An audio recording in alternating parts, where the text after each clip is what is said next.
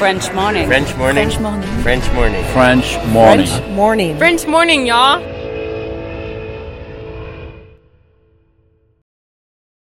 Cet épisode a reçu le soutien de la CFE.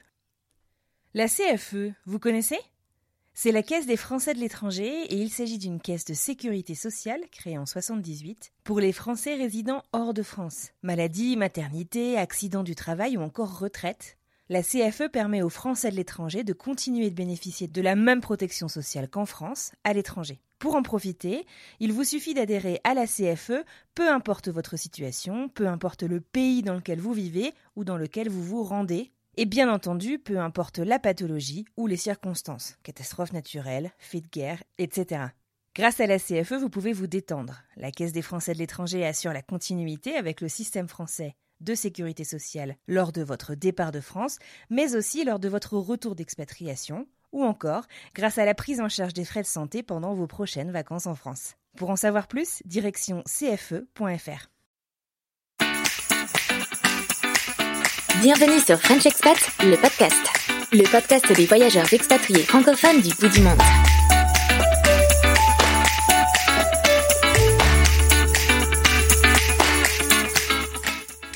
Bonjour à toutes et à tous, bienvenue dans ce tout nouvel épisode de French Expat, le podcast, épisode très spécial puisqu'il s'agit du tout dernier épisode de la saison 1, une saison entière qui s'est déjà écoulée depuis ce fameux 7 octobre 2019, date à laquelle nous publions l'épisode pilote d'introduction et la toute première interview, celle de Laura. Et aujourd'hui nous enregistrons déjà le 52e épisode quelques 9 mois plus tard, 52 épisodes comme 52 semaines en seulement 9 mois, c'est absolument hallucinant. Alors aujourd'hui, on a décidé de vous proposer un épisode extraordinaire puisque je ne vais pas interviewer un ou une expatriée comme d'habitude, mais je vais plutôt partager mon micro avec la Dream Team de French Expat le podcast, les drôles de dames du podcast qui vous fait le plus voyager dans le monde. J'ai bien entendu nommer Manon, Charlotte et Caroline. Salut les filles. Salut. Salut. Comment ça va? Ça va et toi? Bah, Moi, ça va plutôt pas mal. L'heure du bilan? C'est ça. Le bilan, le bilan. D'où est-ce que vous nous parlez euh, toutes les trois ce soir? Donc on est toutes aux États-Unis. Ah ben, moi, je vous parle de Berkeley en Californie. Euh, il fait vachement chaud et euh, voilà, ça se passe bien. On est toujours confinés. Voilà, voilà. Ok. Manon. Euh, oui, ben moi je vous parle depuis Houston au Texas. Et il fait aussi très très chaud. Je pense qu'il fait plus chaud chez toi que chez moi d'ailleurs. C'est quoi chaud, ouais, quand euh, dans vos régions Chez moi, c'est 23. Ah, 23, ça va. Ouais. Tu viens du Nord. Tu viens du Nord. C'est ça. 31 ressenti 32. Nous, bah écoute, euh, dans la Bay Area, t'as as du t'as du brouillard et tu t'as froid à plein de moments. Et puis ben nous, on est à Berkeley, on n'est pas loin de SF et du coup, ben on a des températures généralement entre 15 et 25 degrés toute l'année. C'est Allez, sympa. 10 et 25. C'est sympa. Du coup, du coup, 27, t'as des alertes canicules. Quoi. Ouais, Charlotte et moi qui sommes euh, sur la côte est, je peux te dire qu'en hiver, ton hiver, il a l'air de faire un peu rêver.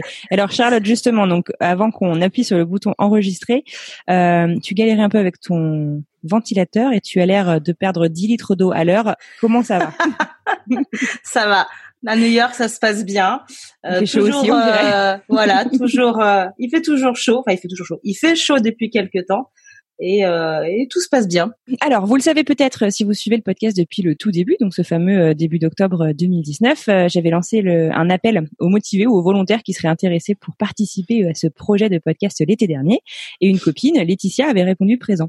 C'est donc elle euh, qui avait lancé cette aventure avec moi. Malheureusement, quelques mois plus tard, elle a dû quitter le navire, mais entre-temps, l'équipe s'était donc euh, bien agrandie puisque Charlotte et Manon nous avaient déjà rejointes. Euh, puis quelques mois euh, plus tard, c'est Caroline qui a intégré la fameuse Dream Team que je vous présentais il y a quelques minutes. D'ailleurs, je crois que c'est Manon, euh, toi, qui est arrivée euh, la toute première dans l'équipe. Tu te souviens d'ailleurs de comment est-ce que tu avais découvert le projet? Ouais, ben en fait, je me souviens de quand tu avais fait l'appel. Euh, J'allais dire l'appel à témoin, pas vraiment, mais quand tu avais parlé euh, sur Instagram de ton projet de créer des podcasts. Et en fait, tout de suite après, Laetitia m'a contacté pour faire euh, un des premiers épisodes. C'était l'épisode 3. Ouais, Je c'est vrai, tout, un des tout premiers. Ouais. Ouais, c'est ça. Et en fait, ensuite, euh, ben, je connaissais déjà Laetitia et je te connaissais déjà aussi euh, donc via euh, via les réseaux et Laetitia notamment via euh, Français aux USA qu'on qu'on co-manage. Et, euh, et en fait, euh, je crois euh, vraiment quelques jours après avoir enregistré ou quelques jours après la diffusion de mon épisode, elle m'a contacté, elle m'a dit euh, que bah, le podcast venait d'être lancé et marchait du tonnerre et qu'elle avait besoin d'agrandir l'équipe quoi. Et ben j'étais tout de suite on board quoi. Ah, trop bien. Qu'est-ce qui t'a plu dans le projet? Tu te souviens? En fait, j'ai beaucoup aimé le fait de raconter des histoires euh, d'expats. En tant qu'expatrié, je pense que une chose où euh, Français aux USA et Instagram m'ont beaucoup aidé, c'est à me faire euh, un peu des amis qui partageaient un petit peu mon histoire, quoi. Et pourtant, j'étais la première à dire attention, moi, si je pars à l'étranger, c'est pas pour rester avec des Français. Mais au final, quand tu arrives quelque part et que tu connais personne, bah, ça fait toujours plaisir euh, de pouvoir euh, un peu rencontrer des, des gens qui, qui, parlent ta langue, euh, qui, qui, comprennent un peu ton choc culturel, etc. Et du coup, bah ouais, le projet m'a tout de suite emballé, quoi. Est-ce que tu écoutais des podcasts à l'époque ou est-ce que c'était un média finalement assez nouveau pour toi? Ah, pas du tout. J'écoutais pas du tout de podcast. je suis trop fière. Donc c'était le premier podcast que tu as écouté, quoi. Le premier podcast que j'ai écouté.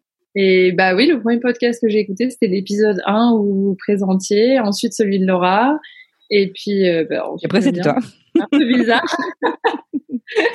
je me souviens que effectivement on avait on avait échangé puis nous-mêmes en fait on n'en revenait pas vraiment hein, du succès du, du, podcast au début on s'attendait vraiment pas à avoir autant d'écoute et je me souviens que je t'avais envoyé un message en te disant je sais plus pourquoi je t'avais dit ça mais donc on avait je sais plus euh, 5000 écoutes euh, en je sais pas en 10 jours euh, sur ton épisode. Et je me souviens que tu avais été mais complètement choquée quoi. T'étais ah il y a 5000 personnes qui ont écouté mon histoire. c'est là où en fait j'ai commencé à pas avoir des regrets mais à me dire oh mince mais qu'est-ce que j'ai raconté? J'aurais pas dû tout dire. je me suis dit euh, oh là là faut que je réécoute là et être sûr que j'ai pas dit n'importe quoi. Enfin voilà quoi, je me suis dit oh là là, qu'est-ce que j'ai pu raconter? Faut que je fasse gaffe en fait, il y a tellement de gens qui ont écouté ça. Ça s'est plutôt bien passé, je pense, hein, quand même. Et alors, est-ce que tu peux euh, rappeler peut-être euh, pour ceux qui ne le savent pas, peut-être ceux qui ne nous suivent pas sur les réseaux sociaux, qu'est-ce que tu fais euh, dans le podcast pour les, enfin, au sein de l'équipe du podcast? Ouais, alors moi je m'occupe bah, des réseaux sociaux, donc Instagram, Facebook, LinkedIn et Mapster où on partage les bonnes adresses de nos invités. Et puis je m'occupe aussi de la newsletter et du blog. Je crois que c'est tout. Ouais, c'est déjà pas mal. Hein T'as l'air déjà bien occupé avec un boulot à temps plein. Euh, non, c'est pas mal. C'est pas mal, c'est pas mal. Super, merci beaucoup Manon. Et alors donc, euh, je crois que c'est quelques semaines plus tard. Hein, enfin, vous êtes arrivés tous les deux dans l'équipe euh, à peu près au même moment. Charlotte nous a rejointes. Tu te souviens toi, Charlotte, de comment toi t'as découvert le podcast? Bah, Pareil que Manon, j'avais vu ton appel à ta candidature à témoin euh, sur les réseaux et puis je me suis dit ah c'est génial appel à bonne idée quoi. Hein. appel à bonne idée on peut dire ça comme ça. Et je m'étais dit c'est vrai ah c'est génial c'est un projet qui a l'air euh, qui a l'air top euh, ça doit être génial de faire partie d'une team comme ça. Puis j'ai pas osé répondre parce que parce que je suis un peu timide que j'aime pas trop me lancer petit confort tranquille. Et puis euh, bah, je crois que c'est euh, ah oui c'est ça on partait en week-end dans les Catskills et on a commencé à écouter euh, dans la voiture euh, les épisodes le 1 le 2 le 3 il y avait déjà celui de maintenant était déjà sorti donc au moins les quatre premiers épisodes et puis, c'était génial quoi et peut-être quelques jours plus tard quelques semaines je sais plus vous m'avez contacté avec Laetitia en me proposant du coup d'intégrer d'intégrer l'équipe pour pour gérer les bah, gérer les emplois du temps, contacter les invités, répondre aux mails, etc. Et, euh, et ouais, je me suis dit, pourquoi pas C'est génial, j'en fais partie. Allez, allez, je me lance. et puis, euh, et puis vous m'avez dit, allez, faut que tu fasses un épisode, faut que tu racontes ton histoire. Euh, et ce que je n'ai toujours pas fait parce que je ne veux pas pour le moment. On n'arrive pas, on n'arrive pas à la, à la convaincre. Hein. Si vous avez des arguments, envoyez-les nous. Hein. que... Mais non, non. Mais par contre, je me suis prise au jeu de. Euh... Mais c'est ouais, ça. De, de à, à, Noël en fait on avait fait un, épisode de Noël un peu de fin hors série ouais d'ailleurs et du coup le dernier épisode de Laetitia parce qu'elle nous a quitté euh, quelques quelques semaines ou quelques jours après mm. et, et en fait, ce que tu disais, quoi, c'est que donc dans cet épisode, on était toutes les quatre au micro, un peu la même manière qu'aujourd'hui. C'est là, tu t'es prise au jeu, quoi. Là, tu t'es dit non, mais attends, mais moi, j'aimerais bien en fait. Euh, ouais, complètement. Et poser des questions. Et enfin, c'est là que tu as eu un peu une petite révélation, non? Ouais, ah ouais, ouais, c'était ça. Et puis, euh, et puis bah avec d'ailleurs le premier épisode que j'ai enregistré, ça a été ta sœur, ah, c'est vrai? Victoire. Ouais, c'était ah, la première que j'ai enregistrée. Donc euh, un peu de stress, euh, voilà, le, ouais, le challenge quoi. Et en fait, ça a été, euh, ouais, ça a été, c'était génial et, et j'ai adoré. Et j'adore du coup euh, enregistrer nos invités et et partager un moment de leur histoire qu'on partage après sur les sur sur toutes les plateformes d'écoute. Ouais, mais franchement, j'adore en plus la manière que tu as de, de mener les interviews. Qui, je pense qu'on a un style très différent et c'est hyper agréable en fait de contraster. Je pense euh, nos nos approches, on cherche pas forcément la même chose et c'est normal qu'on n'est pas on n'a pas la même. Ouais. Et euh, j'aime beaucoup écouter les épisodes que tu fais et Manon aussi. D'ailleurs, ça m'a pas fait euh, autant. C'est vrai que Manon, elle en fait aussi. C'est c'est chouette. Il manque plus Caroline. Ouais qu'on essaie de motiver. et toi alors Caroline, raconte un peu comment est-ce que euh, tu as découvert le podcast? Est-ce que tu t'en souviens? Bah en fait, moi je vous suivais déjà euh, toutes. Euh, donc euh, je vous suivais déjà toutes euh, sur Instagram, etc. J'échange, j'échange et j'échange toujours avec vous toutes. niveau perso, du coup, bah je j'ai vu passer ton appel à candidature et je me suis dit, moi c'était encore pire. C'était moi, j'ai juste, j'ai pas le temps. J'aimerais bien, ça a l'air génial, mais ah là là, il faudrait que j'arrête de dormir. Déjà, je dors pas beaucoup. Que j'ai fait.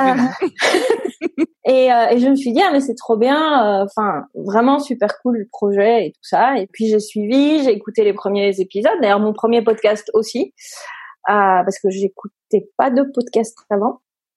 Euh, et, euh, et donc et donc voilà. C'est marrant ça en fait. Hein. Je crois que de toutes les quatre, en fait, toutes les trois, vous écoutiez pas vraiment de podcast avant, mais c'est un truc qui vous a parlé quand même. Enfin comme comme média, c'est je sais pas, je sais pas, je sais pas l'expliquer, mais je trouve ça assez intéressant. notre quoi, notre gourou de podcast, non, notre euh, initiatrice de podcast, j'en sais rien. moi je préfère le mot gourou là pour le coup. ok. oui, initiatrice, ça fait un peu bizarre. Hein. Influenceuse podcast. Ah bah oui, au moins. C'est ça. Et effectivement, donc ouais, on se on se parlait euh, régulièrement sur Instagram et euh, Caroline, tu me rappelles beaucoup ma grande sœur d'ailleurs là-dessus.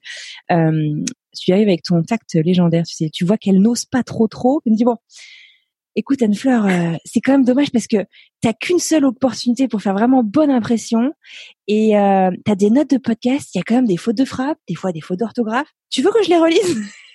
Mais c'est trop drôle. Je pense qu'elle nous l'a toutes fait sur Instagram, mais moi, elle m'a déjà écrit pour me dire euh, que dans, dans mes captions, enfin dans mes légendes de photos, elle m'a déjà souligné des fautes.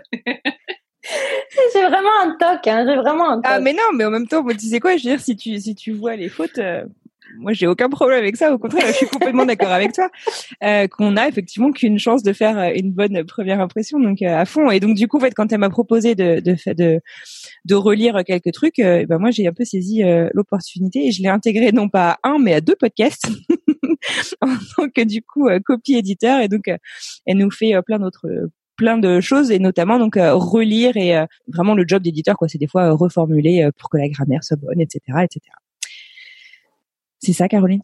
C'est ça et les accents aussi parce qu'on travaille tout sur des claviers QWERTY ou presque je sais pas du coup les ah accents les accents j'ai beaucoup de problèmes dans ma tête non, non, mais t'as raison, mais c'est vrai que moi, je t'avouerais que j'essaye même plus de les mettre les accents parce que je sais que tu vas les relire après. ok. je, je, suis très sincère.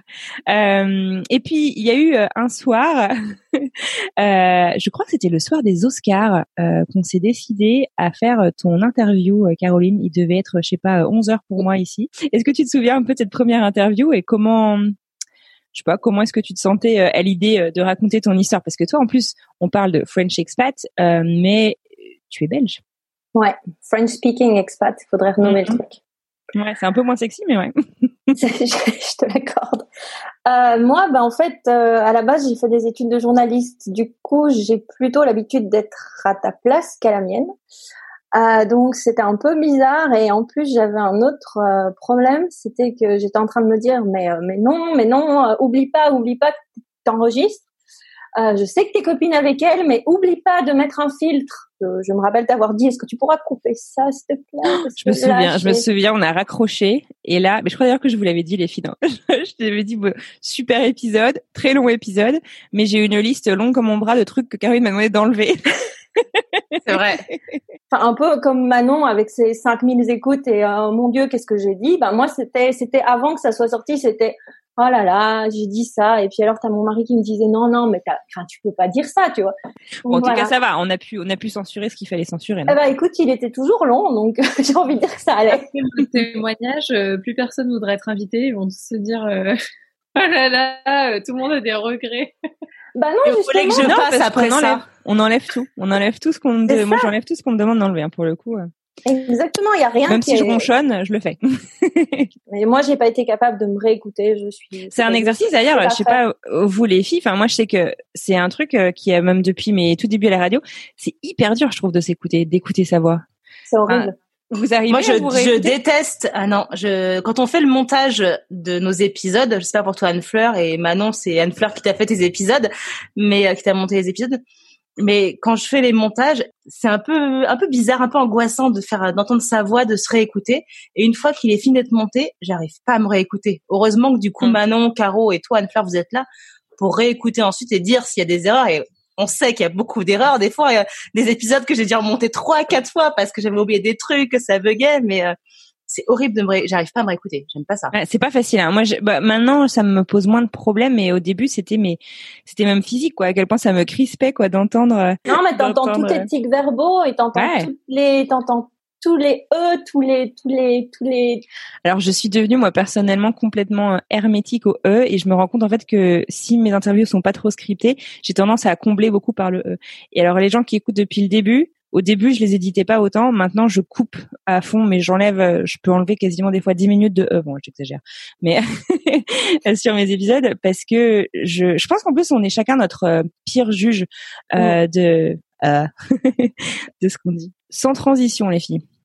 On a préparé pour cet épisode exceptionnel, n'ayons pas peur des mots, euh, des moments qui nous ont chacune marqué. Alors, on dit best-of. Je sais pas si j'aime vraiment, si je suis vraiment confortable avec le mot best-of parce que ça voudrait dire qu'il y a des épisodes qui ont été meilleurs que d'autres et honnêtement, je pense qu'on a que des super épisodes.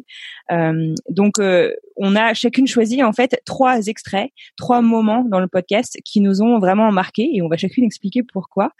Euh, des moments qui nous ont, euh, voilà, surprise, fait rire, pleurer, inspiré et donc on aimerait revivre avec vous et ça va être voilà de se replonger dans d'anciens épisodes.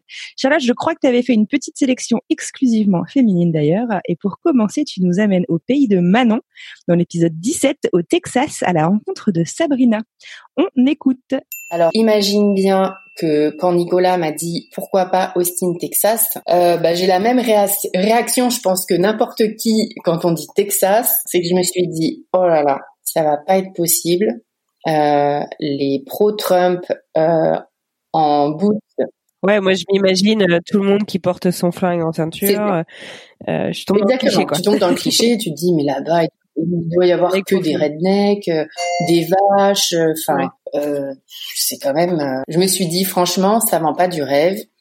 Et du coup, on s'est dit allez, faut pas être bête, on va voir on part. Donc ça, c'était en février 2016. On s'est dit, on va voir à quoi ça ressemble. On est parti en repérage pour voir si on avait un feeling avec euh, la ville, parce que la Californie, on connaissait déjà euh, très bien. Voilà, se, posait le, compromis de, du niveau de vie et euh, en Californie, c'était pas possible.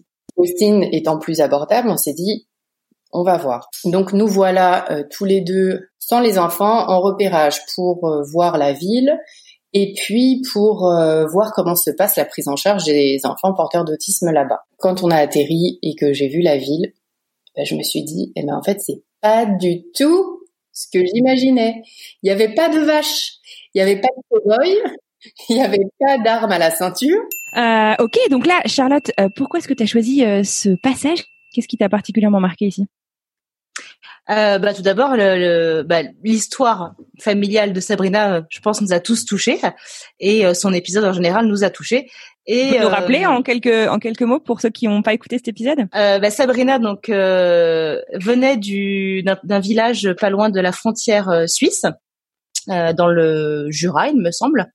Et donc elle est maman de trois enfants, Valentin son aîné, Paul et Victoria, sa petite dernière, et son fils aîné est atteint de d'autisme, il me semble, de troubles autistiques.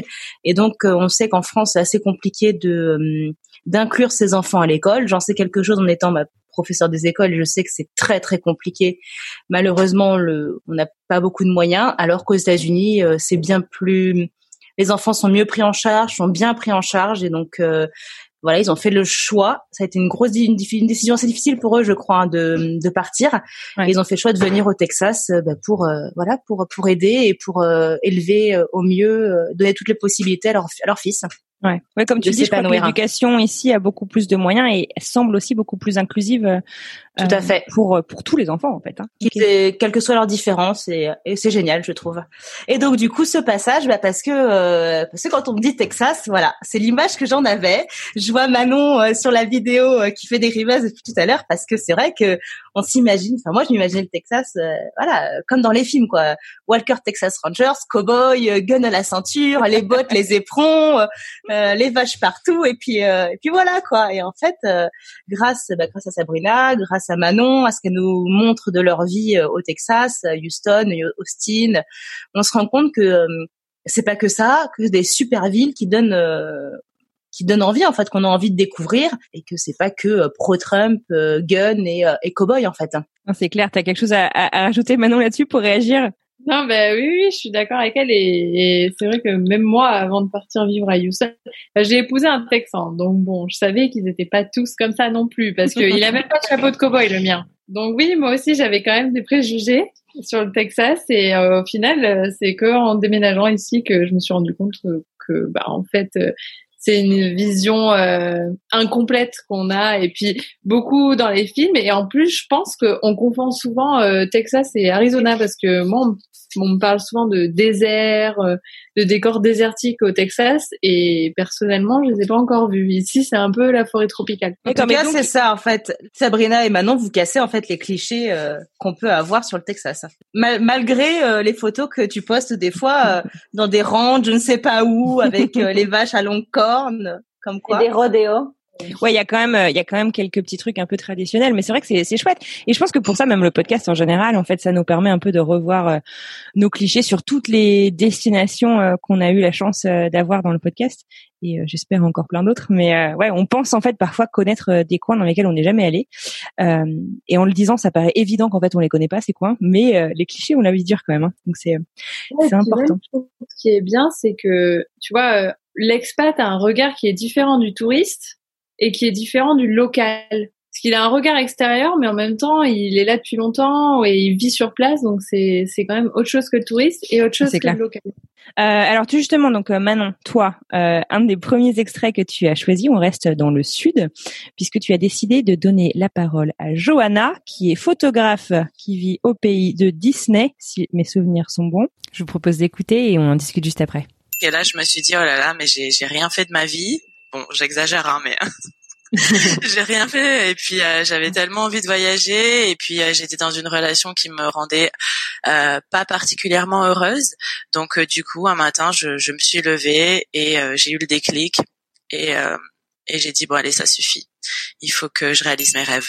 Il faut que je réalise mes rêves. C'est fort, ça. Parle-nous un petit peu de, de pourquoi tu as choisi cet extrait, Manon. Ah oui, moi, en fait, euh, l'interview de Johanna, elle m'avait beaucoup marqué, bah, déjà parce que je connaissais pas du tout le, le parcours Disney, euh, l'expatriation Disney. Ouais, moi non plus. Ouais. Franchement, je suis persuadée que si je l'avais connu avant d'être ici, je l'aurais fait. En écoutant son épisode, je me suis dit, oh mince, j'aurais dû faire ça.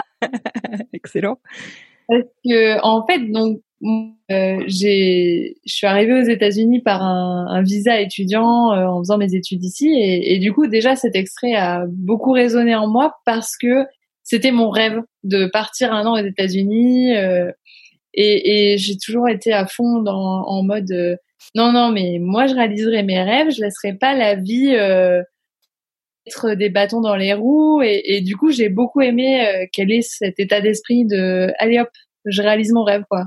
À un moment donné, il faut, faut se dire, ok, on s'y met et, et, on le fait parce que quand on laisse traîner, c'est comme ça que les rêves après, euh, ben, restent un peu derrière nous. Ouais, et puis reste des regrets euh, qu'on traîne, euh, qu'on traîne toute notre vie.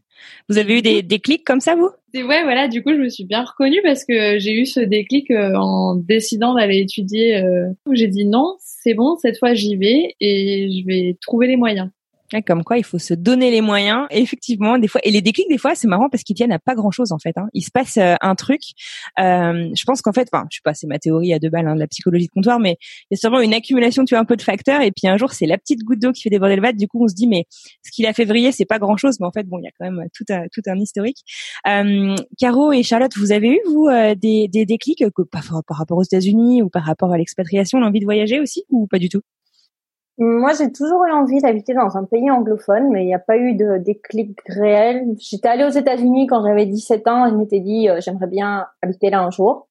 Mais tu sais, c'était hyper abstrait et euh, j'ai eu un déclic après les quelques années où j'ai habité à Lyon. C'était euh, le déclic, c'était euh, c'était je veux aller ailleurs et j'aimerais bien un pays anglophone, tu vois. Du coup, je sais pas si on peut parler de déclic parce que ben, c'est comme tu dis, ça c'est ça s'est fait sur plein de petites choses et c'était un peu euh, il faut que j'aille ailleurs parce que ben, parce que ici c'est pas c'est pas adapté pour moi. Mais un déclic ouais Londres ça a été un bon déclic. Londres c'était bien. Petit message euh, pas très très subtil euh, si Nico nous écoute. Mais la Californie c'est magique aussi donc ouais Ouais, t'es plutôt pas mal là où t'es. Et toi, Charlotte, en parlant de jolie ville, c'est sympa aussi New York. Est-ce que t'as eu euh, un déclic ou est-ce que c'était une envie euh, On va réussir à l'avoir notre interview, Charlotte. Vous allez voir. c'était une envie euh, que tu as cultivée pendant de longues années ou pendant ton enfance ou comment ça s'est passé ton ton départ? Pas du tout en fait. on... Donc on est parti pour notre voyage de noces aux États-Unis en 2000, l'été 2016 et on est revenu en se disant waouh, c'était magique un jour on, on ira vivre, euh, on vivra une expatriation. En fait, on avait envie de vivre ah ouais. Vous ailleurs. Mhm. Ouais, on voulait vivre ailleurs, mais on savait pas où forcément. Euh, alors après, avec mon métier, c'était pas forcément évident de s'expatrier, et on a eu l'opportunité avec euh, avec celui de Stéphane. Ça n'a pas été un déclic en fait, parce que une fois qu'on a eu le le, le, comme quoi on allait partir, ça a été plutôt moi j'étais un peu freinée en fait. J'avais ah ouais. Euh, eu un, peu peur, un, peu peur, ouais, parce que parce que je parle pas bien anglais, parce que c'est encore compliqué euh, presque deux ans après, parce que euh, parce que parce que en fait, je mm. voilà, pas le déclic, mais je mais je suis bien, je suis bien où on est et, et je regrette pas et je me dis heureusement qu'on l'a fait parce que sinon on aurait vécu une à côté en ayant toujours l'envie d'eux et sans jamais le faire en fait. Et comme dit Manon et comme dit euh, Johanna, bah faut vivre ses rêves, faut vivre sa vie, donc euh, faut le mhm. faire en fait. Et heureusement qu'on l'a fait finalement. C'est une très très belle conclusion, ça, ma petite dame. Une grande citation de Ali McBeal ici, qui prend toute sa place. et, euh, je crois qu'un jour ils disent les choses qui valent vraiment la peine, c'est les choses qui te font peur en fait. Si t'as si t'as peur, c'est que ça vaut le coup. C'est trop vrai, mais elle a trop raison. tu vois, tu vois. Non, mais la philosophe. Non, et c'est vraiment ça. Si tu flippes, c'est que tu as quelque chose à perdre en fait. Et du coup, ben. Et donc à gagner. Voilà. C'était la minute philosophie. Euh, voilà. Ah là là, moi je dis chin chin. Super. Caro philosophe. Alors justement, toi Caroline, tu as décidé de nous faire rêver et de nous parler voyage avec l'épisode de Fanny et de son Bobby. Je me souviens de cette interview, j'avais euh, j'avais adoré découvrir leur univers qui est si particulier. Ils sont d'ailleurs actuellement en pleine traversée euh, des US dans leur van. On va écouter l'extrait que tu as choisi. Après, on a fait des choix, tu sais, c'est pas toujours les bons par moment, mais ce qu'on s'est dit, c'est que peu importe le choix qu'on fera, il faudra qu'on l'assume et il faudra qu'on vive avec. Et, euh, euh, tu vois, Louisville, on s'était dit, moi, je suis arrivée à Louisville avec quatre valises. je suis arrivée avec ma life. On a adopté un chien cette année. Enfin, tu vois, on était là. Euh, on y croyait quoi. On pensait vraiment que c'était la prochaine étape de trois ans au moins, que peut-être on pourrait évoluer. Enfin voilà, tout ça c'était, on était à fond. Et puis après au milieu là, on s'est dit bon bah en fait il faut qu'on fasse quelque chose parce que parce que là c'est plus possible et, euh, et voilà, on sait pas trop de quoi sera fait l'avenir, mais en tout cas ça va bouger, ça c'est sûr. D'accord, ok. Alors pourquoi est-ce que tu as choisi cet extrait, Caroline? Alors en fait déjà, ben, j'ai adoré l'épisode, j'ai adoré, euh, j'ai adoré leur histoire. Euh, je tu la connaissais avant ou tu as vraiment découvert une nouvelle personne? Ouais. J'ai découvert une nouvelle personne, je l'ai rencontré, enfin je l'ai découverte via le podcast et euh, maintenant j'adore la suivre et ils ont un blog où ils parlent de l'aménagement de leur van qui est absolument passionnant. Tu le lis, t'as envie de te barrer. et euh, et donc voilà donc euh, ce que j'ai vraiment adoré dans dans dans le dans, dans l'extrait en tant que tel c'est c'est le côté euh, on a pris une décision, on est allé quelque part, on a eu euh, on a eu le cran de se dire bah OK, les les attentes qu'on avait et la réalité ça colle pas. Et du coup ben on part, on bouge parce qu'on n'est pas figé. J'ai adoré le côté pas figé qu'ils avaient, le côté où ils se sont remis en question, où ils assument leur choix du fait que ben voilà, il y a le gap entre l'idéal que tu as de te dire ah machin je vais aller à Louisville et ça va être toute ma vie. Regarde j'ai mon chien on va s'installer on va rester là 12 ans et ça va être trop bien et puis de se dire bah en fait on se plaît pas ici ça nous convient pas euh, viens, on, amène, on aménage le van et on se casse. Ouais, c'est en fait c'est ça, c'est ça qui est dingue, c'est vrai. Et je crois d'ailleurs que de mémoire, ça fait maintenant quelques mois cet épisode, mais ils ont commencé à, à travailler sur leur van parce que c'était un hobby pour le week-end, quoi, parce que parce que la vie c'était pas évident, euh, évident, quoi. Point de vue administration, ils ont eu pas mal d'emmerdes et euh, ça a commencé vraiment d'un hobby le week-end de construction. Ils en ont fait un palace, le truc, hein, sur quatre roues quand même. Euh, j'ai trop hâte d'ailleurs parce qu'ils doivent normalement venir faire un tour dans mon driveway à Boston cet été. mais, euh, ouais. mais, euh, mais mais voilà donc je vous en parlerai à ce moment-là. Mais mais ouais non c'est vrai que c'est ils sont ils sont assez impressionnants quoi. De on parlait de déclic il y a deux secondes et maintenant c'est vraiment c'est ouais c'est on prend pas racine quoi. S'il y a un truc qui nous plaît pas, peut-être que c'est une bonne idée de passer à autre chose quoi d'aller chercher ailleurs. Ça encore, c'est une grande, grande phrase. Écoute, je pense que je vais peut-être commencer un, un petit livre euh, des citations de Caroline. non, mais c'est vrai. Euh, si t'es, si t'aimes pas où t'es, tu bouges. T'es pas un arbre. Voilà. Ouais. Non, mais ça paraît évident à dire, mais enfin, c'est pas toujours facile à mettre en à mettre en œuvre. Hein. Surtout quand, quand tu par euh, l'immigration, et choses comme ça. C'est pas facile. Hein. Non, c'est clair. Il faut, bah, il faut avoir le, le courage de, de, de, prendre euh, la situation et de dire, bah, écoute, ça me convient pas, on change. Elle se complète bien avec Johanna dans le sens où euh, c'est en mode bah ok, comme tu dis, on bouge pas, on est, on bouge, on est, on n'est pas un arbre. Et en plus, bah maintenant, euh, je réalise mon rêve, step by step. De toute façon, ça demandera toujours des steps, mais euh, me donne les moyens d'y arriver, quoi. Ouais. Et du coup, toi, Anne-Fleur, ton, ton extrait, qu'est-ce que c'est? Vends-nous du rêve. Alors, je sais pas si je vais vous vendre du rêve. J'ai essayé de vous partager un extrait de ma toute première interview. Je vous en parlais en tout début d'épisode. C'était Laura dans mon salon à Boston. Euh, pour ceux qui lisent la newsletter, d'ailleurs, vous savez peut-être pourquoi cet épisode est si précieux pour moi. On écoute l'extrait et on en parle après. Mais à la fois, pas envie de quitter ma famille, pas envie de quitter mes amis. Je faisais énormément de presque de crise d'angoisse. Je somatisais beaucoup. J'ai fait de l'eczéma. Enfin, vraiment euh, un départ très compliqué. Euh, mais tout ça, c'est venu de lui. Voilà. Et j'ai décidé de lui faire confiance et de, de me lancer dans l'aventure et de, de voir euh, comment ça pourrait euh, évoluer. Alors, euh, ce qui m'a en fait euh, beaucoup marqué dans cet épisode, et c'est marrant parce qu'on s'est pas du tout concerté hein, pour le choix de, de nos extraits, mais c'est que elle avait euh, une grande envie de découverte, euh, mais clairement dans sa première expatriation, donc quand ils sont partis la première fois en Californie, le moteur de son expatriation, ça a vraiment été son mari. Mais Laura, euh, faudrait que je lui demande un jour quel signe astrologique elle est. c'est quelqu'un qui reste très euh, qui veut rester très maître en fait j'ai l'impression de, de son avenir alors un des, des grands trucs c'est on a interviewé quand même maintenant beaucoup d'expatriés on sait que même si surtout aux États-Unis l'immigration n'est jamais simple le mariage peut quand même simplifier beaucoup de choses dans les dans les parcours euh, pour pouvoir suivre quelqu'un, pour pouvoir retrouver quelqu'un. Et, c'est quelque chose qu'elle a toujours euh, qu'elle a toujours refusé. Et, euh, et, voilà, je trouvais que c'était intéressant en fait de voir un peu cette dichotomie quoi entre entre ce qu'elle avait envie de faire, de suivre son amoureux pour aller découvrir quelque chose, et ce que son corps en fait lui disait. Euh, ce que son corps lui disait, ben non, en fait, c'est mort, on n'y va pas. tu, Manon, tu me fais signe, tu dis que toi aussi, tu as eu ça? Ah oui, moi pareil. Et puis en plus, moi, je suis très euh, girl power, donc euh, quand la question s'est posée au bout de deux ans de relation à distance, de dire bon bah j'essaye de venir aux États-Unis, quoi. La même chose que Laura. Hein. J'ai fait de l'eczéma aussi. C'est vrai? Et, ouais. Et j'ai dit non. Bah moi, je vais me faire sponsoriser. J'ai dit non, je vais pas je vais pas me marier. Euh, Il est hors de question que... je me marie pour les papiers, quoi. Exactement. Et en fait, je pense que c'était très psychologique de me dire, euh, je veux pas que, je veux pas qu'on dise, et en plus on me le dit souvent, hein, euh, ah bah de toute façon, euh, toi ça va. Ah, moi aussi on me le dit tout le temps. Et ben faites deux ans de vivre, enfin deux, trois ans ou plus de vivre loin de la personne que vous aimez, etc. C'est pas si facile. Mais euh, ouais, du coup, je me suis beaucoup reconnue parce que j'étais là, non, moi, j'aime faire sponsoriser. Puis bon, quand pendant un an, te, te, te te à des travails et que tu comprends qu'en fait même un master euh, bon euh, t'es pas si spécial que ça.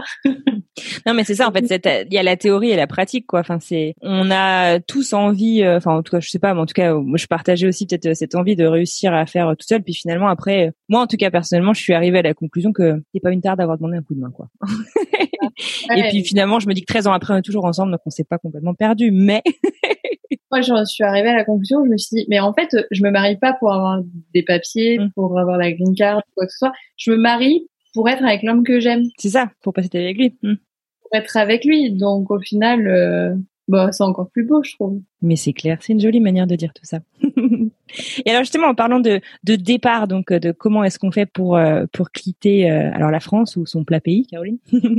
on a fait pas mal d'épisodes sur le sujet, le bilinguisme, comment est-ce qu'on prépare les enfants à leur à leur bien-être, à réussir à, à les préparer aussi bah, au fait qu'on va parler dans une autre langue. on a eu des épisodes et des témoignages hyper intéressants sur le sujet. Et un épisode qui vous a beaucoup plu et qui semble t'avoir marqué donc Caroline, c'est celui sur le bilinguisme avec euh, Audrey et Lisbeth, euh, et justement donc sur comment aider nos enfants à vivre dans un nouveau monde avec au moins deux langues. Donc on va écouter. Déjà, il va falloir que tu acceptes que l'anglais est devenu sa première langue ah et que le français, ouais, ah oui, au départ, ouais, et que le français du coup est, est en second en fait. Ouais. Et euh, quand tu comprends ça et quand tu l'acceptes, surtout, du coup, tu laisses passer le français en fait. Ouais. Mais c'est euh, c'est délicat quand même de laisser passer le français par.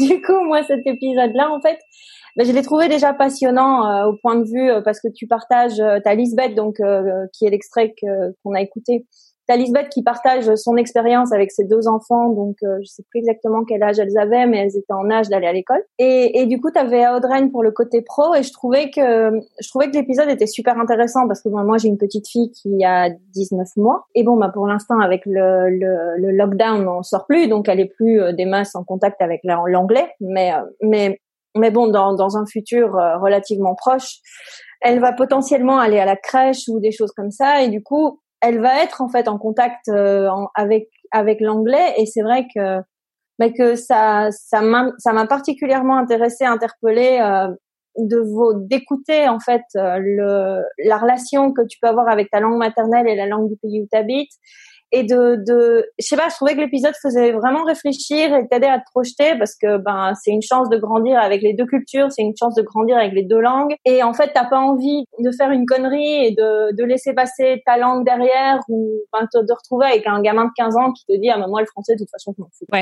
Non mais c'est c'est c'est vrai et c'est franchement un super compliment que tu peux euh, nous faire hein, euh, Manon quand on travaille sur cet épisode et Charlotte qui m'avait beaucoup aidé d'ailleurs sur la préparation euh, des questions euh, je me souviens, c'est de dire que ça t'a aidé à réfléchir, ça t'a aidé tout court en fait. C'est franchement un super beau compliment.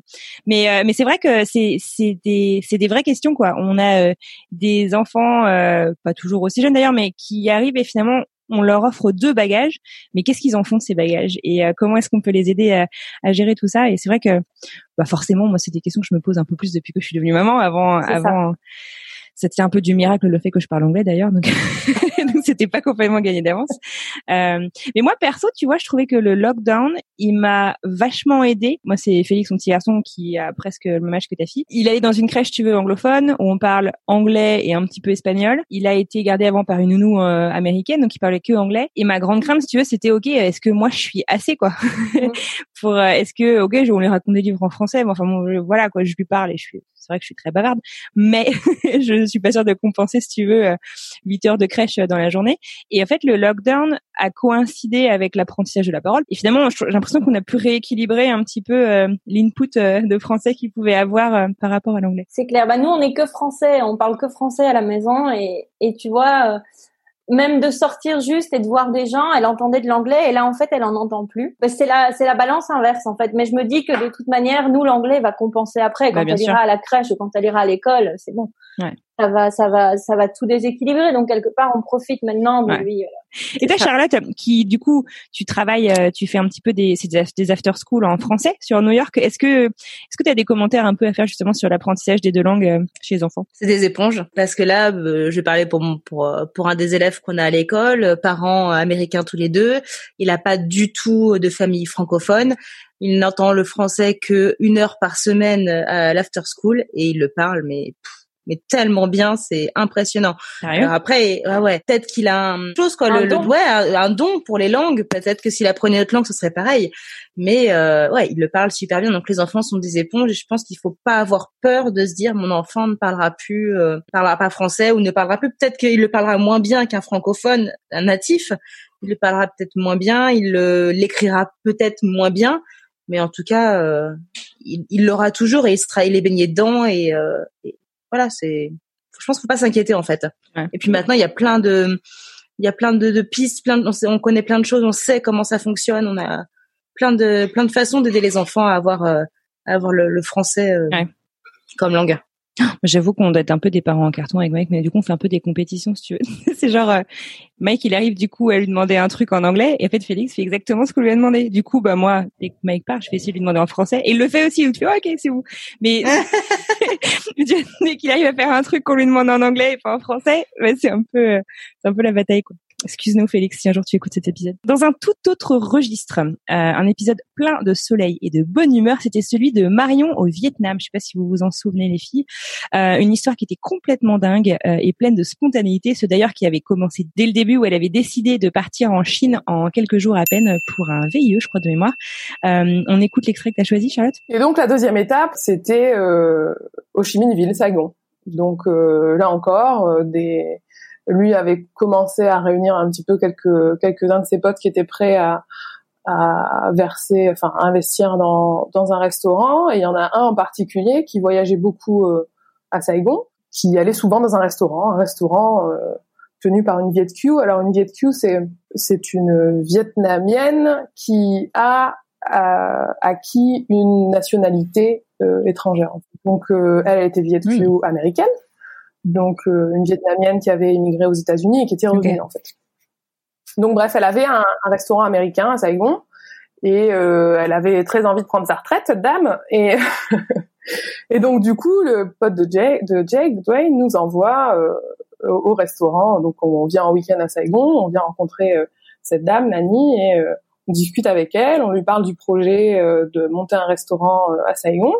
Et elle dit donc elle nous écoute, elle nous donne des conseils, ben On part et puis elle nous envoie un texto. Enfin, on part, on rentre à l'hôtel et elle nous envoie un texto en, nous disant euh, reviens me voir demain. Euh, pourquoi t'achèterais pas mon restaurant? Facile quoi.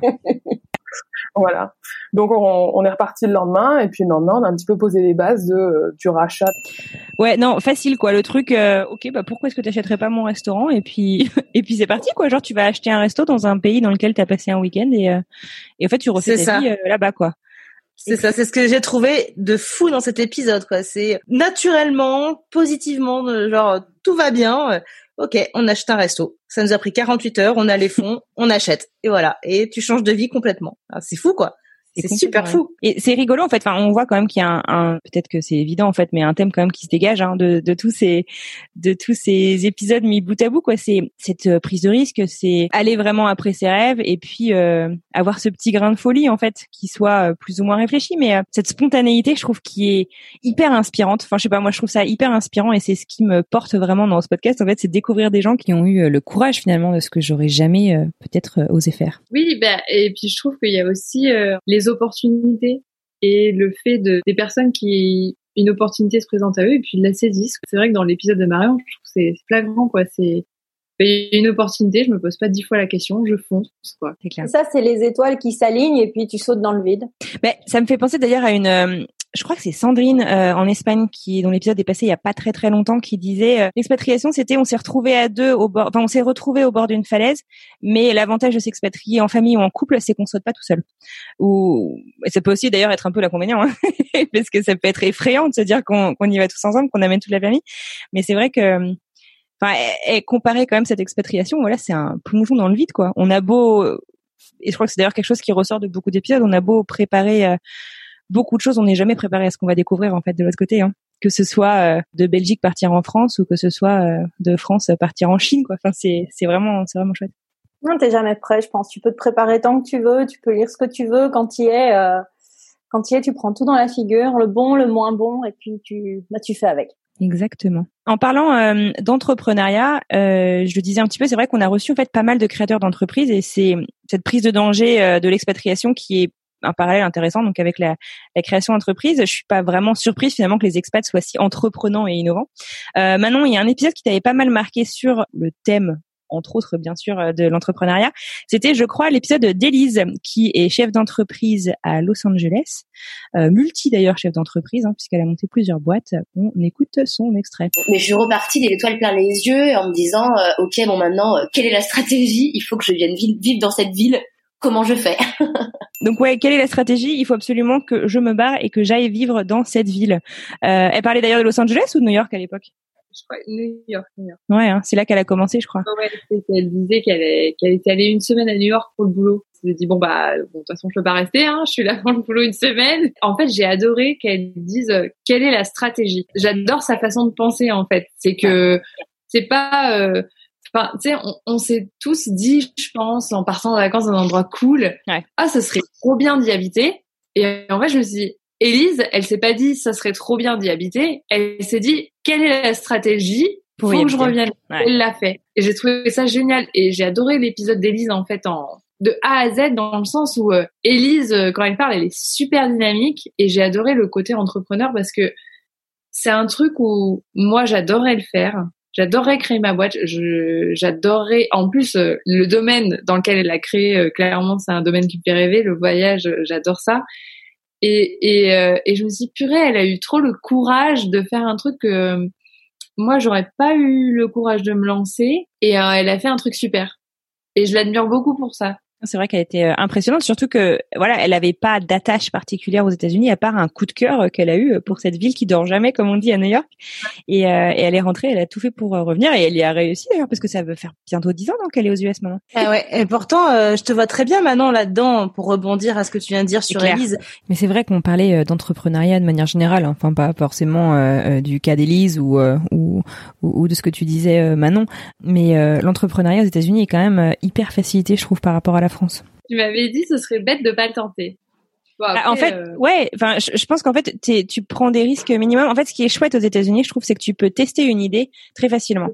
Tu vois, euh, tu, tu bien sûr, ça veut pas dire que tu vas monter le prochain Google. Tu peux tester une idée, alors qu'en France, il te faudrait tout un cadre légal pour pouvoir le faire, qui du coup, bah, t'as un coût. Il faut t'entourer, il faut connaître les bonnes personnes, il faut avoir aussi, enfin, t'as une barrière aussi temporelle, quoi. Il faut prendre le temps de le faire.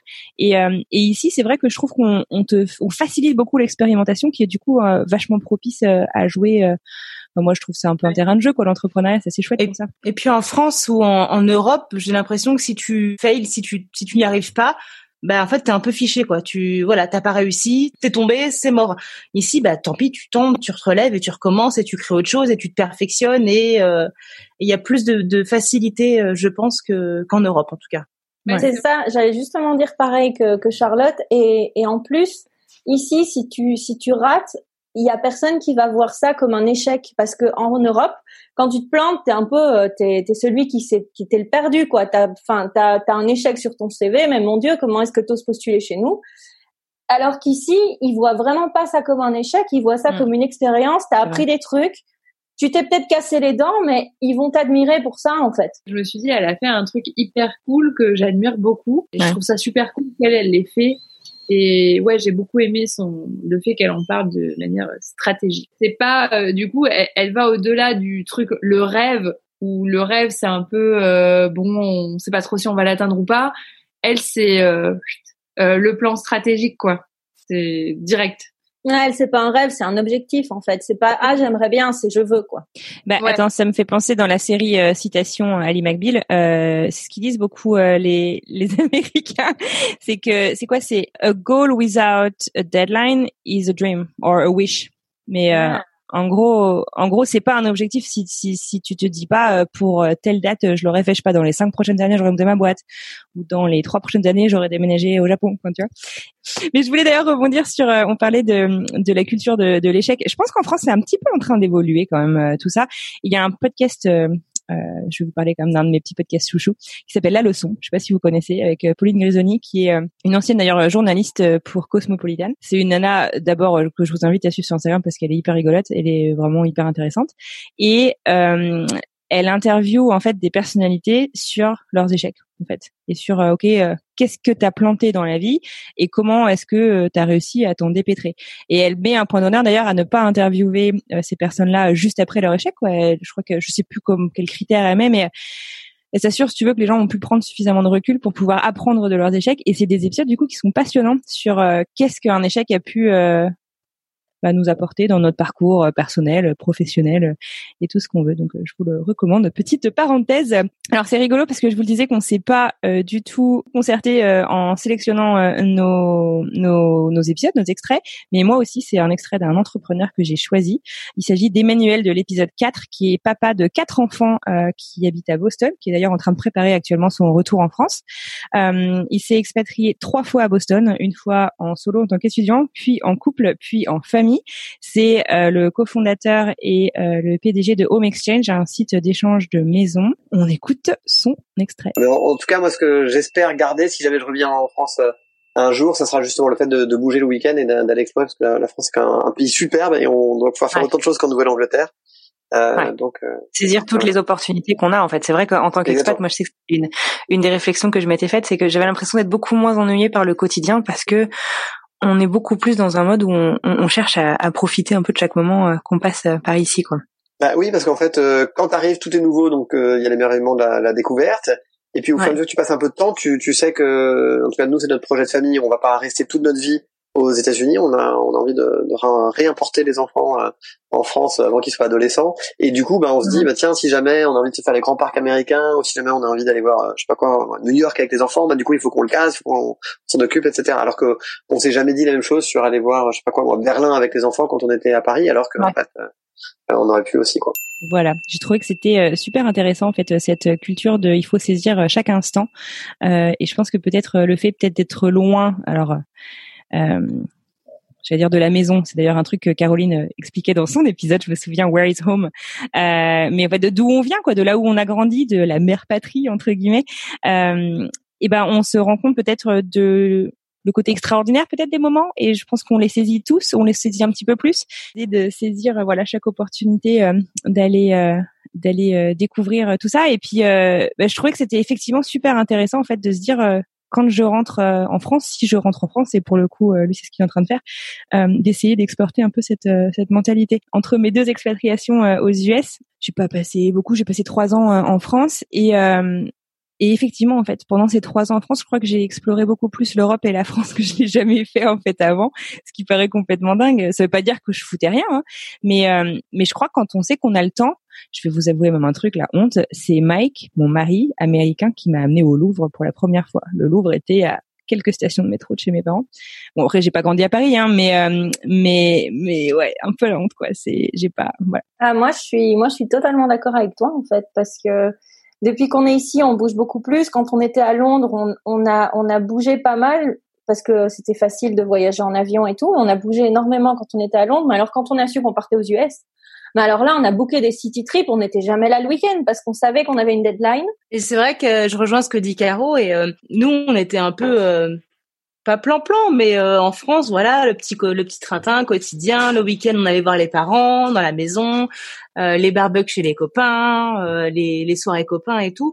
Alors ici aussi, on le fait, mais on a plus envie de Alors, peut-être que c'est aussi le, fait de vivre dans un appartement qui est plus petit que là où on était on avait un très très grand appart. Là, on est, bah ouais, on a divisé par deux notre superficie, donc euh, on est plus l'un sur l'autre, donc on a plus envie de sortir aussi, de découvrir, et donc du coup, euh, on a on a plus envie de découvrir tous les week-ends, tout le de sortir, de profiter un max, parce qu'on sait mmh. pas combien de temps on sera là et de ce que euh, de ce, que, réserve quoi. Ouais, exactement, ouais.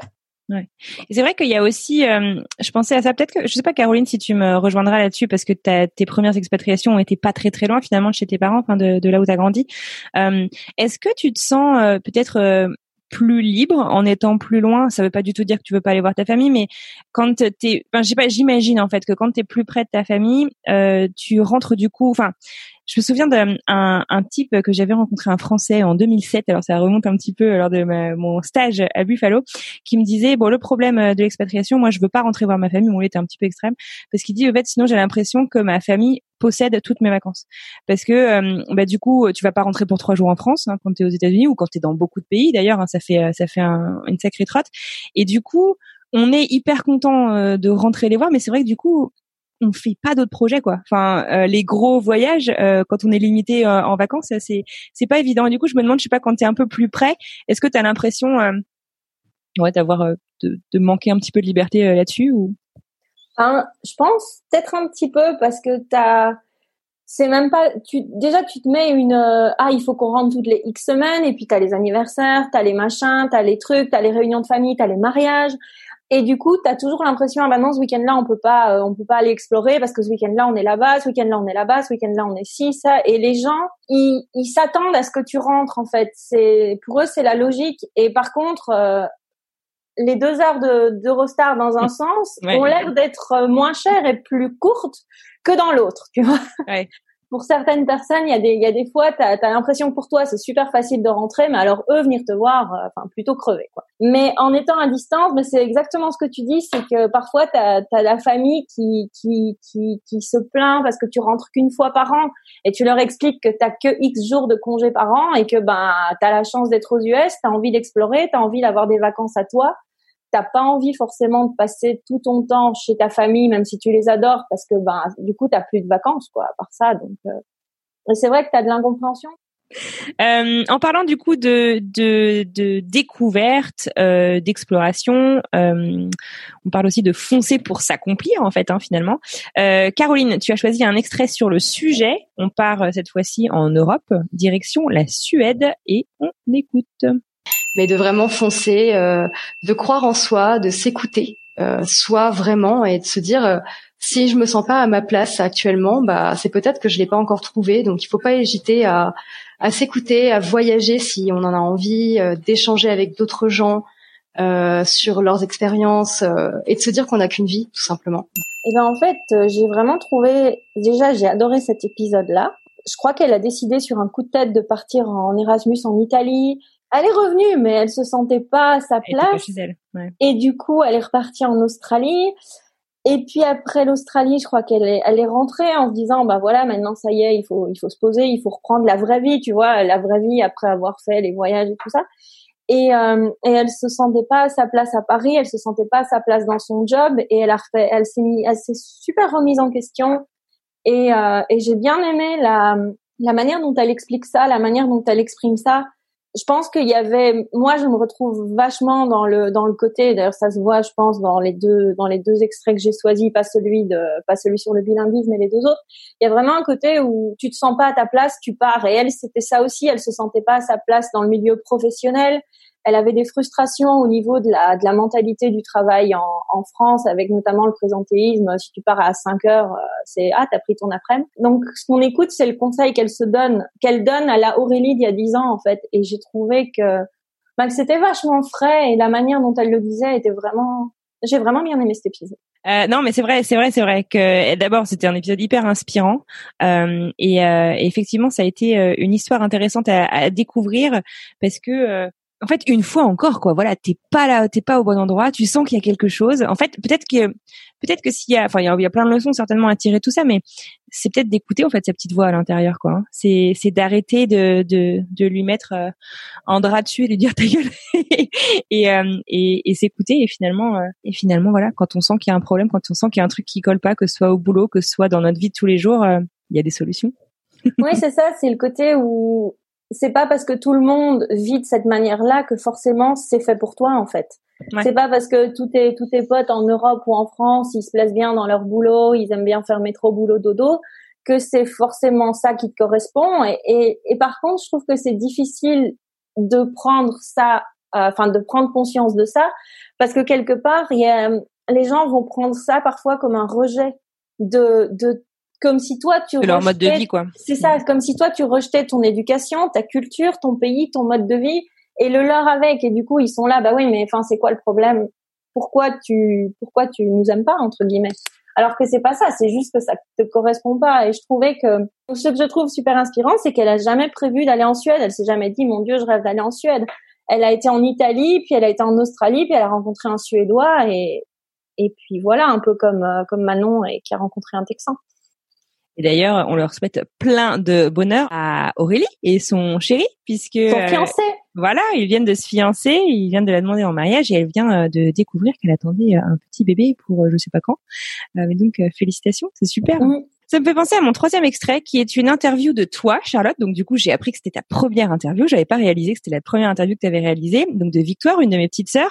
Je crois que j'ai jamais autant eu hâte d'écouter un épisode parce que j'avais pas pu assister à l'enregistrement. Ma petite sœur était à l'époque euh, aux États-Unis. Vous vous l'époque où on voyageait encore. Et je me souviens que je m'étais fait un peu reléguer au salon. Elle était justement ici même euh, avec euh, le micro à faire à faire l'interview. Et même si je crois qu'en fait c'est rigolo parce qu'on croit qu'on connaît les histoires de nos proches. elle a vécu au Canada, elle vivait jusqu'au lockdown en Irlande en fait, on connaît jamais en fait vraiment l'histoire, euh, l'histoire des gens aussi proches euh, qu'on puisse être. Je me souviens quand tu euh, as préparé justement Victoire la place pour qu'elle puisse enregistrer l'épisode, que tu lui as dit mais allez, prends plaisir, à fun, lâche-toi et tout. Mais dit ça. ouais ouais. Et j'étais là derrière, oh là là, mais moi aussi, l'une comme l'autre, j'étais hyper stressée de faire cet épisode et en fait, ça a été, ça a été génial. Ah, mais c'est dingue. Je réalisais pas du coup que tu pouvais être stressée. Je, je pense pas franchement que je réalisais que c'était ta première interview. Mais allez, je l'écoute. Je lance parce que c'est une mentalité tellement euh, ouverte que ouais je sais pas ça donne, ça donne vraiment envie d'être dans un dans un mood très positif en fait c'est ça je pense qu'il y a deux façons de vivre une expatriation soit tu prends le plus de positif possible et ça te fait grandir soit tu n'y arrives pas et ce qui peut tout à fait euh, enfin c'est possible hein, de ne pas se sentir bien en expatriation et de vouloir rentrer mais euh, comme tu dis c'est ça permet de s'ouvrir au monde et aux autres ah, je pense que dans tous les cas, il y a des moments difficiles, hein, ça c'est sûr. Même, quand, même quand on garde un bon souvenir comme moi, il y a eu des moments qui ont été très durs. Mais euh, là, tu as quel âge, si c'est pas indiscret? Là, j'ai 19 ans. Donc même pas cinq ans plus tard, tu repars en expatriation et cette fois toute seule. C'est ça, ouais. ah ouais. T'as quand même, euh, tu as du cran, on peut le dire. Hein. Faut, faut, faut le faire, de partir seule à 19 ans dans une ville qu'on connaît pas. Donc chapeau. bah, merci, mais j'appréhendais honnêtement avant de partir. Hein. Enfin, j'avais peur de, ouais, bah, de... C'est vrai? Parce que même, enfin, avec ma mère, du coup, on a quasiment toujours vécu que toutes les deux, et du coup, j'appréhendais vachement de. D'accord. Bah, de vivre avec elle. Donc, ta plus grosse peur, c'était quoi Au moins de partir? Ouais, la solitude, je pense. Ça, c'est un truc. Euh, ça, ouais, j'avais beaucoup de mal avec ça, donc. Euh. la solitude de la famille, des amis, ou plus de te retrouver seule avec toi-même, parce que il y a une différence de pas voir ses amis pendant quelques temps ou la famille, de faire un bon, tu les vois un peu moins parce qu'on est occupés les uns les autres, et puis de se retrouver toute seule avec euh, avec ses propres avec ses propres envies aussi et de prendre conscience de ce qu'on veut et de ce qu'on est. Ouais, je pense que c'est un peu un mélange des deux parce que je pense que le fait de voir mes potes justement, ça m'empêchait parfois de, de me retrouver seule euh, avec moi-même comme tu dis et du coup ouais, c'était c'était confortable on va dire. Et donc euh, le fait de partir euh, c'est sûr que ça ça met un peu une claque voilà. Alors, euh, euh, Charlotte, je te voyais euh, faire euh, des grands yeux, mais je sais que c'est pas facile de s'écouter, mais tu as été géniale dans cette interview. Okay mais j'avais beaucoup aimé en fait euh, cet extrait, cette, cette conversation, parce que à ce moment-là, je trouve que vous avez l'air en fait d'abord toutes les deux de vous comprendre vraiment bien. Tu sais, on sent que que vous avez certainement vécu des choses aussi très similaires. Alors peut-être que je dis n'importe quoi, mais en tout cas, c'est l'impression que ça donne. J'aime beaucoup la manière que vous avez de décrire la solitude de l'expatrié comme une opportunité en fait. Euh, peut-être que euh, effectivement on est euh, peut-être loin bah, de tout ce qu'on connaît, donc on sort de notre zone de confort, qu'on se soit d'ailleurs expatrié seul ou en couple ou en famille, on sort dans tous les cas de notre zone de confort. et en tout cas jusqu'à preuve du contraire. Et, euh, et, et, effectivement, voilà, je trouve qu'on peut cette solitude peut être euh, un fardeau, quoi. Ça peut être très difficile à porter. Ça peut être aussi en fait un tremplin, quoi, une, une opportunité de, de rebondir. Euh, voilà, on, on, revient un peu à ce qu'on disait tout à l'heure, euh, d'explorer, euh, de se découvrir et peut-être justement, je crois que c'est ce que Victoire essayait d'expliquer, c'est aussi de elle est partie à sa propre rencontre à l'étranger. Et voilà, je trouvais que c'était euh, un bel extrait. Je sais pas ce que tu en as pensé. Ouais, c'est ça, de, de, de, se découvrir, de se comprendre et de savoir où sont euh, ses limites et ce qu'on est capable de d'accomplir ou non en fait par soi-même. Un peu comme disait Manon tout à l'heure, comme disait Caro, bah de ouais, il faut foncer en fait, il faut arriver à à se trouver, à trouver sa place et, et la saisir en fait. Et, euh, et je pense que c'est ça l'expatriation. C'est des fois c'est pas facile d'être seul, de dans un endroit qui est tout neuf, de connaître personne, et puis en final, euh, on apprend à se connaître, on apprend à se dépasser aussi. Et je trouve que c'est important aussi en fait de que, que justement que French Expat le podcast ne ne montre pas que euh, la lumière euh, sous le feu des projecteurs. Enfin, tu vois, je veux montrer que que tout va bien. Bien sûr qu'on vit des trucs extraordinaires, et c'est un peu, si tu veux, la critique qu'on fait souvent à Instagram, quoi. C'est Instagram versus réalité. C'est c'est aussi ça, quoi. L'expatriation, ouais, c'est génial, ça envoie du lourd. Moi, je sais que j'ai beaucoup d'amis en France pendant très longtemps qui étaient persuadés que j'étais une grande jet setteuse parce que je passais ma vie dans les avions aux quatre coins du monde et tout. Mais mais mais non, enfin si tu veux, moi aussi j'ai des galères à la fin du mois et je pense qu'on est tous comme ça et c'est important, je crois en fait de voilà de, faire un petit reality check de temps en temps et de et de dire ce qu'il en est vraiment. Ça veut pas non plus dire que c'est une grosse galère, mais c'est que c'est la vraie vie en fait. Oui alors en parlant donc de moments qui sont plus évident euh, que d'autres, j'aimerais bien qu'on parle un petit peu d'amour. Euh, Est-ce que vous vous souvenez, les filles, de cette semaine spéciale Saint-Valentin qui était à la fois une idée merveilleuse et à la fois une idée difficile, faut être honnête. en fait, on a eu cette idée euh, pour la petite histoire tous les lundis soirs, on se fait un petit euh, meeting euh, d'équipe et on s'était dit oh, ça va être génial, on va se faire une semaine sans Valentin, on va sortir un épisode tous les jours, ce qui je sais pas si vous vous rendez compte mais c'est une quantité hallucinante de travail de trouver les invités, les histoires qu'on veut raconter, de bah voilà, de, de, de faire l'interview, de les monter, de préparer toute la communication derrière, de tout relire aussi. Euh, et donc euh, voilà, c'était c'était super génial. Mais alors quelle galère Vous vous en souvenez les filles un peu? Moi, ce que je me souviens surtout, c'est qu'au départ, ça devait être un épisode spécial. Où on devait mettre des petits extraits des interviews. Et au final, quand on a fini d'interviewer tous nos bah, tous nos invités, on s'est retrouvé avec cinq épisodes de 50 minutes. On s'est dit on peut pas couper, on peut pas. Ils sont tous super que intéressants. c'est ça. Et donc voilà, on a eu cinq épisodes, euh, mais, mais trop bien quoi. Ouais, ah non, des histoires d'amour euh, de films quoi. Enfin franchement, euh, euh toutes assez incroyables. Et alors en tout cas, Charlotte, tu as voulu donc reparler d'un épisode ou six épisodes. Oui, tu as raison parce que ça a commencé le dimanche. Six, tout tu à as fait. raison Manon. Vous pouvez pas le voir puisque ce n'est pas un podcast vidéo, mais Manon me fait des signes. Donc en tout cas, ouais, Charlotte, tu as voulu reparler d'un épisode, l'épisode de Pauline et Emam. D'ailleurs, pour la petite histoire, c'est un épisode qu'on a enregistré deux fois. Donc encore un grand merci à Pauline pour sa patience et sa gentillesse. Parce que c'est quoi? Je crois que c'est moi qui ai fait la première interview et il y a eu euh, un problème technique euh, au niveau de l'enregistrement. On s'en est rendu compte au moment du montage et elle a été super sympa puisque du coup on a refait l'interview avec Charlotte pour que la conversation soit naturelle et que voilà, on, on fait pas semblant hein, dans ce podcast. Et d'ailleurs, c'était la même chose pour euh, celui d'Aurélie dont parlait Caroline tout à l'heure en fait. C'est vrai, c'est toi qui as fait le premier et c'est moi qui ai fait le deuxième avec elle. C'est vrai, c'est dingue. Bon allez, on écoute Pauline. Donc j'arrive aux Philippines à Manille exactement et je, je suis logée euh, en coach surfing par une vietnamienne euh, qui m'accueille dans son petit appartement euh, voilà dans un quartier de Manille. Donc voilà, j'atterris chez elle et puis et puis je découvre que je ne suis pas seule à être en coach surfing chez cette vietnamienne, il y a un égyptien avec moi. D'accord. Donc voilà, je rencontre Imam euh, voilà, qui euh, qui loge aussi chez euh, chez cette jeune femme et bah voilà, on, on se découvre tous les trois, on, on, discute, etc. Et puis et puis voilà, en discutant, on, on, se rend compte qu'on va faire à peu près le même parcours. En, en, aux Philippines. Donc on se dit bah pourquoi pas continuer à voyager un peu ensemble quoi. Euh, ça serait bête de juste se suivre et puis et puis voilà de de pas être ensemble. Donc et là, suspense, qu'est-ce qui se Et passe? là, suspense, eh ben oui, il faut écouter l'épisode pour savoir la suite. Non, ce qui se passe, c'est oh, que euh, c'est qu'Imam et Pauline donc se découvrent chez cette femme-là, euh, se rendent compte qu'ils vont faire les trois semaines suivantes euh, le même trajet, le même parcours, et que bah ce serait dommage euh, de le faire chacun de leur côté puisqu'ils vont se retrouver après à chaque à chaque étape en fait.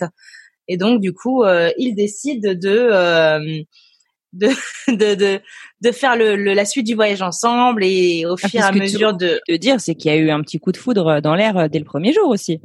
Oui, enfin ils, ils sont bien plus, mais en fait c'est ça, c'est à force de voyager ensemble, ils se rendent compte qu'il n'y a pas que, euh, c'est pas juste amical et juste, euh, juste voilà. Et au final, voilà, trois semaines plus tard, ils sont ensemble. Quatre ans plus tard, il me semble, ils sont toujours, toujours ensemble, et ils, vivent le parfait amour. Bah oui, ouais. et voilà, ils sont rentrés en Égypte pour le moment. Là, c'est dingue. C'est vrai que c'était c'était une histoire assez incroyable parce que pour la petite histoire et je vous encourage à aller découvrir euh, bah, tous les épisodes, mais cette histoire euh, euh, dont on parle, Pauline en fait avait décidé aussi, elle avait préparé vraiment son projet quoi depuis plusieurs années. je crois qu'elle était dans le développement durable pour une municipalité en France. Elle avait énormément de vacances et voyageait beaucoup et elle avait voilà, elle a construit son projet. Je vais tout plaquer pour faire le tour du monde pendant un an. Et en fait, ce qui est complètement dingue même pas pendant un an. D'ailleurs, je suis pas sûre qu'elle avait une, une, date de fin en tête. C'est que le premier jour, quoi, le premier jour finalement, elle a rencontré l'amour de sa vie. C'est complètement ah, c'est fou. ça. C'était tout au début où euh, elle a elle a commencé son tour du monde, qu'elle rencontre Imam, et en plus ce tour du monde, elle avait dit, je veux le faire toute seule. C'est là cette fois, c'est pas un voyage entre amis, c'est j'attends pas les moi, c'est me voilà, c'est me découvrir moi-même encore une fois. finalement, elle n'a pas fini son tour du monde. Non. Moi, je la connaissais pas avant. Je l'ai découverte grâce à grâce à l'épisode et j'ai trouvé, euh, ben, j'ai trouvé ses photos complètement euh, complètement dingues quoi. Mmh, c'est clair. C'est euh, ça fait rêver. Enfin, là, évidemment, elle est elle est elle est coincée en Égypte, il me semble. Ils ont fait le choix de rentrer dans la famille des mêmes, je crois. Oui, mais je crois qu'ils sont ils peuvent pas repartir en France encore. D'accord. Donc je crois qu'ils sont encore en Égypte mais mais c'est mais c'est super intéressant ce qu'elle partage et ben ça fait partie des, des, des dizaines de contes que j'ai découvert grâce au podcast. On a découvert aussi comme ça des histoires d'amour euh, complètement dingues. Il y a des trucs comme ça qui t'ont marqué particulièrement Manon? De cette semaine de Saint-Valentin, moi j'avais interviewé Anthony qui niveau rencontre. Oh, C'était dingue son histoire. C'est quand même assez dingue. Tu nous la racontes vite fait leur rencontre, elle était complètement incroyable dans le Grand Canyon, hein, c'est ça?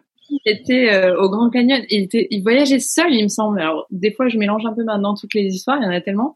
Mais il voyageait seul et euh, il avait pris un grand drapeau américain, je crois, pour euh, se prendre en photo ou quelque chose comme vrai. ça. Et, et une étrangère, voilà, quelqu'un qui connaissait pas, l'a pris en photo et ensuite l'a interpellé après en lui disant, hey, elle était avec un groupe scolaire, elle, il me semble. Je crois qu'elle était un stit ou un truc comme ça. Ouais, elle est un stit ou quelque chose comme ça et elle lui a dit, bah écoute je t'ai pris en photo. Euh, c'était, enfin, c'était très joli où t'étais avec le drapeau. Je t'ai pris en photo et euh, voilà. Euh, si tu veux la photo, euh, bah je te la donne. Et il me semble qu'ils ont pas plus échangé que ça en fait. Euh, ouais.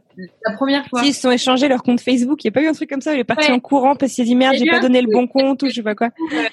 Ouais, c'est ça. Anthony, il est, il est surveillant euh, pénitentiaire et du coup, euh, sur son compte Facebook, il a un autre nom, il me semble. Et il s'est rendu compte après qu'il lui avait pas donné le bon nom et c'est, c'est, drôle de se dire qu'en fait, euh, bah, sur le coup, euh, il, il s'était parlé deux secondes et en- il a ressenti le, il, il m'avait dit, euh, bah, c'était un, pas un stress, mais pour lui c'était important. Il a dû il a changé quand même son nom Facebook pour être sûr qu'elle le trouve. Et j'avais trouvé ça complètement fou. C'est clair, c'est clair. Euh, C'est des histoires euh, qui font qui font rêver. Et alors cette photo d'ailleurs en particulier, il nous l'avait donnée hein, pour euh, l'épisode. Si vous si vous remontez dans les vignettes d'épisodes, ce sont sur le site frenchexpatpodcast.com ou sur sur Insta par exemple. Euh, et on le voit en fait, donc il est au bord euh, du bah, du Grand Canyon, enfin au bord, hein, je- Mm. sur les sur les côtés du Grand Canyon. Promis, il n'était pas un des un des champions qui était vraiment euh, tout tout au bord.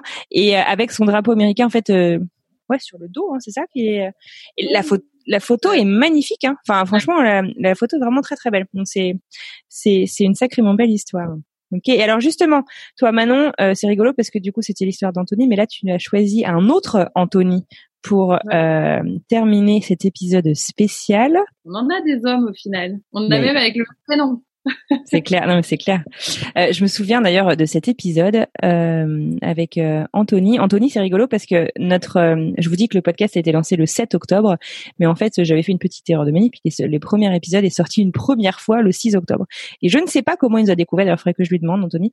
Mais il a écouté l'épisode à ce moment-là. Euh, et, et honnêtement, euh, j'ai fait tellement d'édits pendant le mois suivant sur les premiers, c'est parce qu'il y avait tellement de problèmes techniques, de micros, de gens qui se coupaient, des trucs. Il y avait pas mal de pas mal de, de problèmes.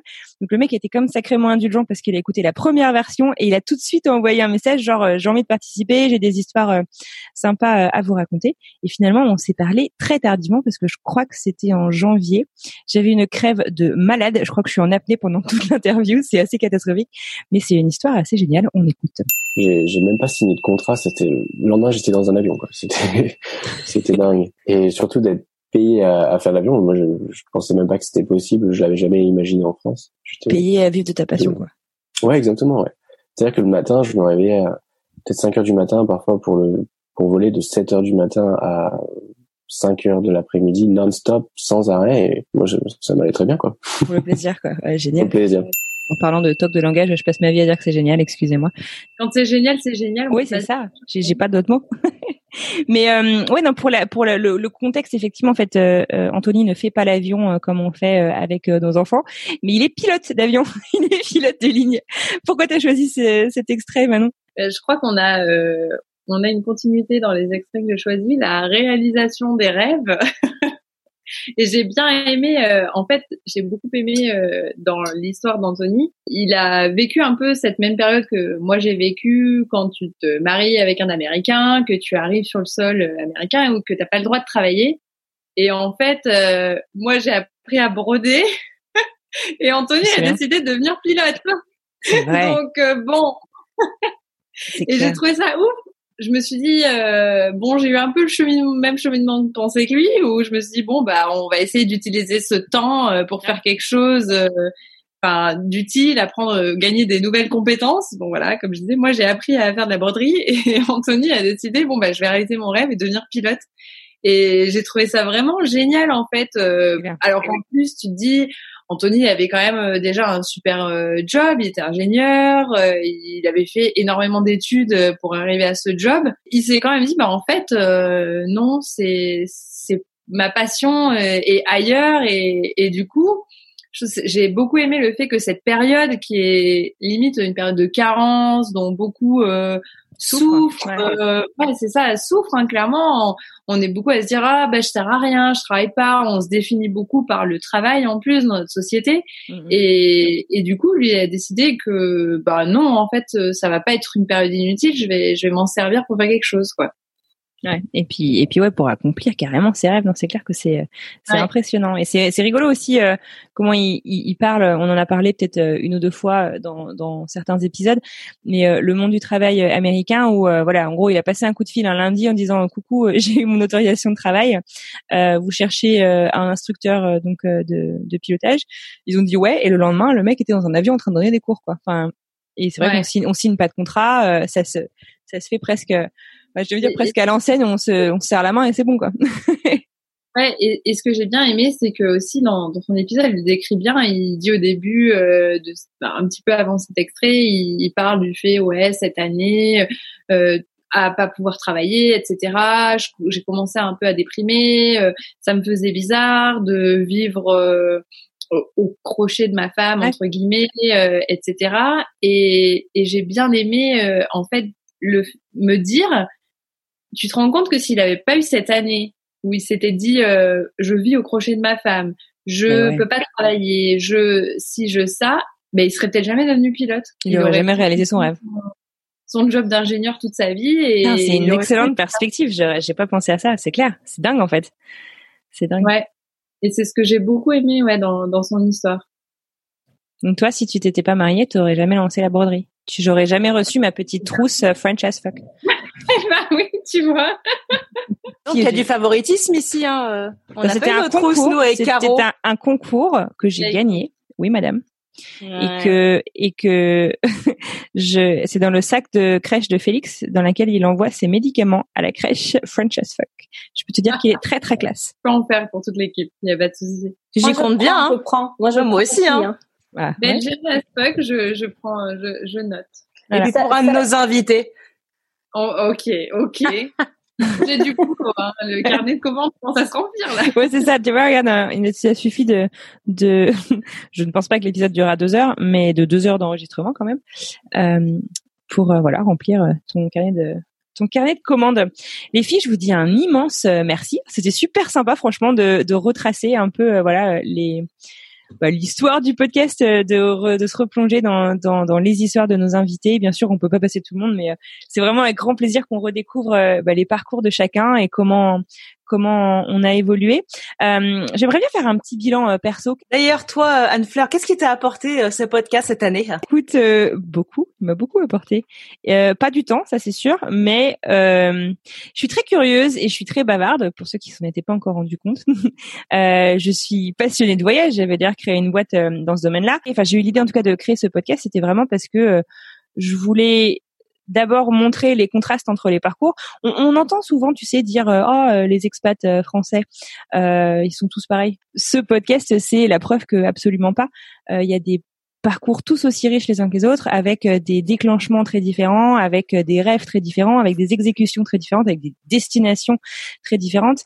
Et je trouve ça hyper riche et hyper intéressant. Et je suis en fait hyper euh, reconnaissante au podcast, à la communauté qui nous écoute et aux gens qu'on invite, à vous aussi bien sûr. mais je trouve qu'en fait tous les gens qu'on a interviewés, c'est des gens avec qui je serais vraiment super ravie de me retrouver. Je sais pas, la prochaine fois quand ils rouvriront les frontières et qu'on pourra peut-être rentrer faire un tour en France, bah, je serais hyper contente, je pas, de faire un petit apéro, un petit apéro des invités à Paris un jour où on rentre, j'en sais rien, en vacances ou, un truc comme ça. Bah, c'est des gens vraiment que j'ai envie de rencontrer, quoi, des histoires qui m'ont marqué et, voilà. Et puis voilà, d'un point de vue personnel, je vous l'ai déjà dit, je m'en suis jamais cachée, j'ai toujours beaucoup aimé la radio. C'est un peu pour ça que j'ai choisi ce format et peut-être pas celui d'un blog ou, ou d'autres choses pour raconter ces histoires. J'ai un autre podcast entre temps perso, j'en ai créé pour le pro aussi, et je me suis découverte en fait vraiment une passion pour pour ce média-là que je consomme en tant qu'auditrice et, et que j'aime j'aime créer. Donc je suis vraiment super contente. Pour moi, c'est une, une année un peu fatigante, on va être honnête, mais mais super ouais, super intéressante sur sur tous les points. Et je je vous le dis, hein, franchement, c'est évident, mais j'espère que c'est très clair pour vous. le podcast, il en serait clairement pas là si on n'avait pas toute une équipe. bah moi, je suis arrivée bien en cours de route, hein, donc j'ai raté le début de l'aventure, mais euh, ça m'a apporté plein de découvertes en tant qu'auditrice au début, des envies de voyage de malade. Alors là, euh, franchement, je vous remercie pas. Plein de nouveaux comptes Insta à suivre, plein de nouveaux contacts, plein de nouvelles euh, perspectives, de nouvelles, ouais, de nouvelles histoires et et je sais pas, moi j'adore écouter et lire des histoires. Toi, t'aimes bien les raconter, moi j'aime bien les lire. Et j'ai vraiment adoré découvrir euh, des tranches de vie de, de, de, gens comme ça. Et je sais pas, ça aussi tu te sens moins seul quelque part. Enfin, tu te sens pas seul non plus, mais tu te sens moins seul dans, dans les galères que tu as pu traverser, même si as, tu connais des, des, des amis qui sont dans la même situation que toi, il y a jamais un moment où tu te poses pendant une heure et où tu leur demandes, allez, maintenant tu me racontes toute ta vie euh, depuis le moment où tu as décidé de partir à maintenant, tu vois. Ces conversations-là, tu les as jamais. Donc même en, en étant en contact avec plein d'invités qu'on a eus, bah, il y a plein de choses que je savais pas de leurs histoires et, et, et c'était c'était vraiment vraiment cool. C'est clair. je pense donc euh, une, une, année aussi voilà sous le signe de la découverte euh, pour toi. Alors euh, bah, comme comme vous deux découvrir des nouvelles histoires, découvrir des nouveaux contes, des nouvelles personnes, des voilà tout ça ça a été génial cette année. Et puis en plus d'un point de vue personnel, ça m'a appris que j'étais capable de prendre la parole à, au micro. Je me suis lancée, j'ai osé et en fait ça ça c'est hyper valorisant. Ouais, je suis capable. j'avais super peur de prendre le micro, j'avais peur de euh, de faire les montages, de pas arriver à, à faire un. Clair que t'as appris aussi les montages, t'as appris tout ça.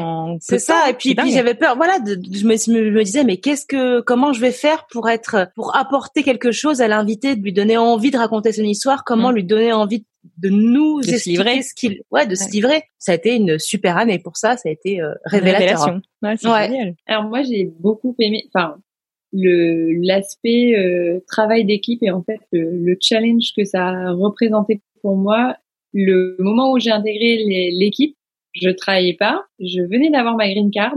On venait d'arriver à Houston. Enfin c'était tout nouveau pour moi et ça faisait euh, quasiment deux ans que j'avais pas travaillé. Ça m'a vraiment fait reprendre confiance en moi par rapport à, enfin, du coup, c'est vrai que c'est, c'est totalement, enfin, je partage bien évidemment la, la, vie sur les histoires, etc. Mais moi, d'un, d'un point de vue personnel, ça m'a vraiment redonné confiance en moi euh, par rapport à cette période quand on parlait avec Anthony où euh, tu peux pas travailler quand tu arrives aux États-Unis. Euh, etc. Et où euh, je me sentais euh, un peu inutile, j'avais l'impression d'avoir oublié tout ce que je savais faire. Et ça m'a vraiment permis de remonter euh, sur le cheval, on va dire. Ça, ça se dit en français? Non, ça se dit pas. Ah, get back. bon, bref.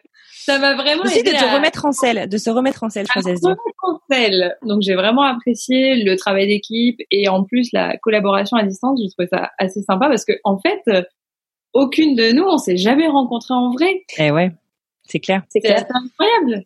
Mm. C'est clair.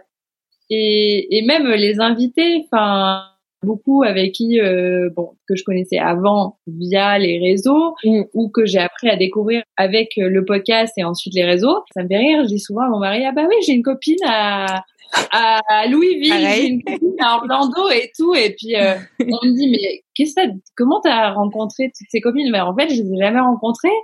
Mais euh, il y a un vrai réseau de solidarité au sein de la communauté expat.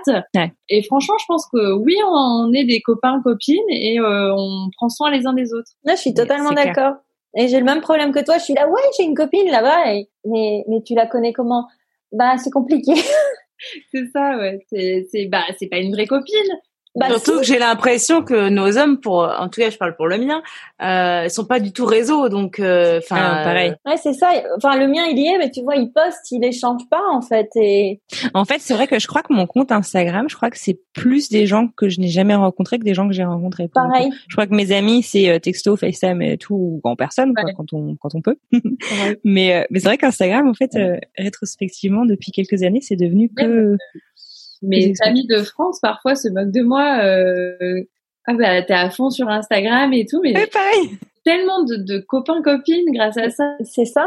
Enfin d'ailleurs euh, toutes mes copines de Houston, je les ai rencontrées euh, grâce au réseau, donc euh, ouais. je pense. C'est pareil ici en Californie. Toutes mes copines ici. Euh, c'est Instagram quoi. C'est fou comme on dénigre vachement les réseaux, mais ça a quand même des, des, des vertus, euh, on parlait de l'isolation, euh, des, des, vertus assez assez impressionnantes. Et moi, je voudrais rebondir à ce que tu disais, Manon. Pareil, en fait, le podcast arrivait à une période, euh, ça faisait juste un an qu'on était là. Je savais pas trop euh, la, la, où j'en étais. J'avais toujours pas mon permis de travail, donc je ne pouvais pas travailler. Ça faisait plus de six mois qu'il était en en attente, en fait, et donc ouais, de, de, à quoi je sers en fait, de voir euh, mon mari partir tous les matins travailler, toi tu restes à la maison, même si t'as les copines qui sont là, bah tout le monde a sa vie, elle travaillait toutes. Euh, moi, je, je, faisais rien en fait de mes journées. J'avais l'impression de rien faire en fait. Non, mais c'est vrai. Et puis les, les, sur les outils là dont tu parlais aussi, euh, Manon, je trouve que c'est c'est intéressant. C'est vrai qu'on a réussi quand même à, à avoir un, un, système qui fonctionne pas trop mal. Vous connaissiez Slack avant avant le début du pas podcast? du tout. Tu connaissais peut-être Caro? Moi, je connaissais de nom. Bah moi j'utilisais Hangouts avant, mais au final bah c'est enfin c'est c'est c'est tous des cousins hein, dans un sens. Ouais. Mais je connaissais pas Slack. Je sais que bah Nico l'utilise au boulot, mais ouais. je connais j'ai jamais utilisé Slack. D'accord. Ouais donc on, on on a un peu tout tout le podcast d'organiser là-dessus. D'ailleurs, moi, les deux podcasts sont complètement là-dessus, euh, par épisode, par thème et tout. Et ça nous permet quand même de, de bien collaborer, je trouve, sans se pourrir les boîtes de mail en fait, parce que c'est ça Ouais. devient vite ingérable, euh, je trouve, de, de recevoir euh, un mail dès qu'on a une question ou les textos, au fait d'avoir tout euh, au même endroit. Enfin voilà, c'était euh, la petite euh, la petite page promo promis Slack ne, pro ne sponsorise pas. D'ailleurs, il serait les bienvenus, mais ne sponsorise pas le podcast. Mais ouais, et même la cohésion de l'équipe est vraiment est vraiment top. Hein. Je, dis pas ça parce qu'on est enregistré et que je suis payée, mais la cohésion de l'équipe est Oui, vraiment parce que pour le coup, je ne paye pas. hein. Il y a dû avoir un malentendu. T'as du mal à lire mon texto. hein. mais on s'est jamais rencontré aucune et pourtant il y a une super cohésion il y a il y a les, les petites vannes où tu t'apprends vraiment à connaître les autres et au final bah oui tu t'es jamais rencontré c'est un projet collaboratif et c'est vraiment euh, moi c'est vraiment cool de faire partie de ça Bon, ben écoutez les filles, euh, je vous dis un immense merci. C'était super cool euh, de faire toute cette saison avec vous, euh, de retracer, euh, voilà, je suis peut-être un petit peu nostalgique, euh, de retracer tout ce qu'on a fait euh, sur ces 52 épisodes et de finir ce 52e épisode toutes les quatre. Euh, merci beaucoup. Je vous souhaite un bel été. Euh, Reposez-vous bien parce que on a une super saison euh, qui nous attend. Et puis à bientôt. À bientôt. bel été à vous à bientôt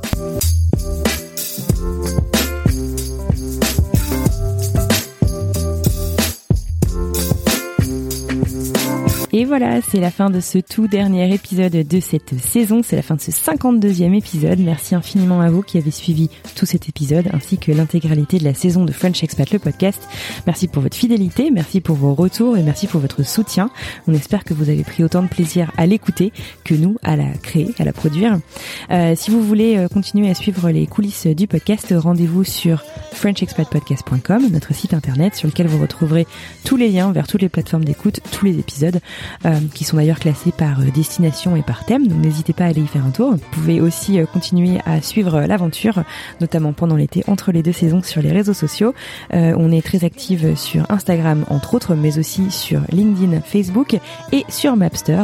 Si vous avez euh, la chance de pouvoir quand même vous balader malgré la situation actuelle pendant l'été, n'hésitez pas à retrouver notre compte Mapster sur lequel on référence toutes les bonnes adresses de nos invités, donc euh, depuis euh, ces 52 épisodes. Sur ce, je vous souhaite à tous euh, un excellent été. Euh, J'ai hâte de vous retrouver à la rentrée et euh, portez-vous bien.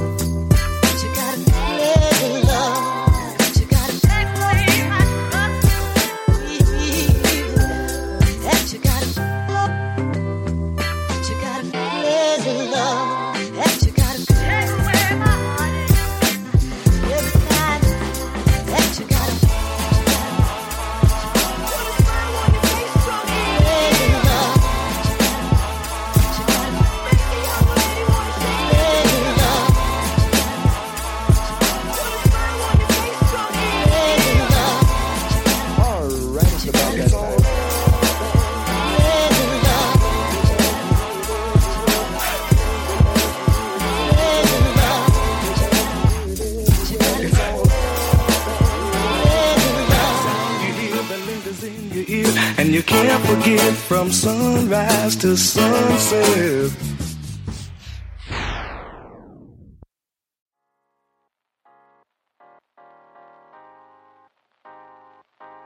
Vous venez d'écouter un podcast réalisé par moi-même, Anne-Fleur Andrely, mixé et habillé par Alice Krief et produit par French Morning.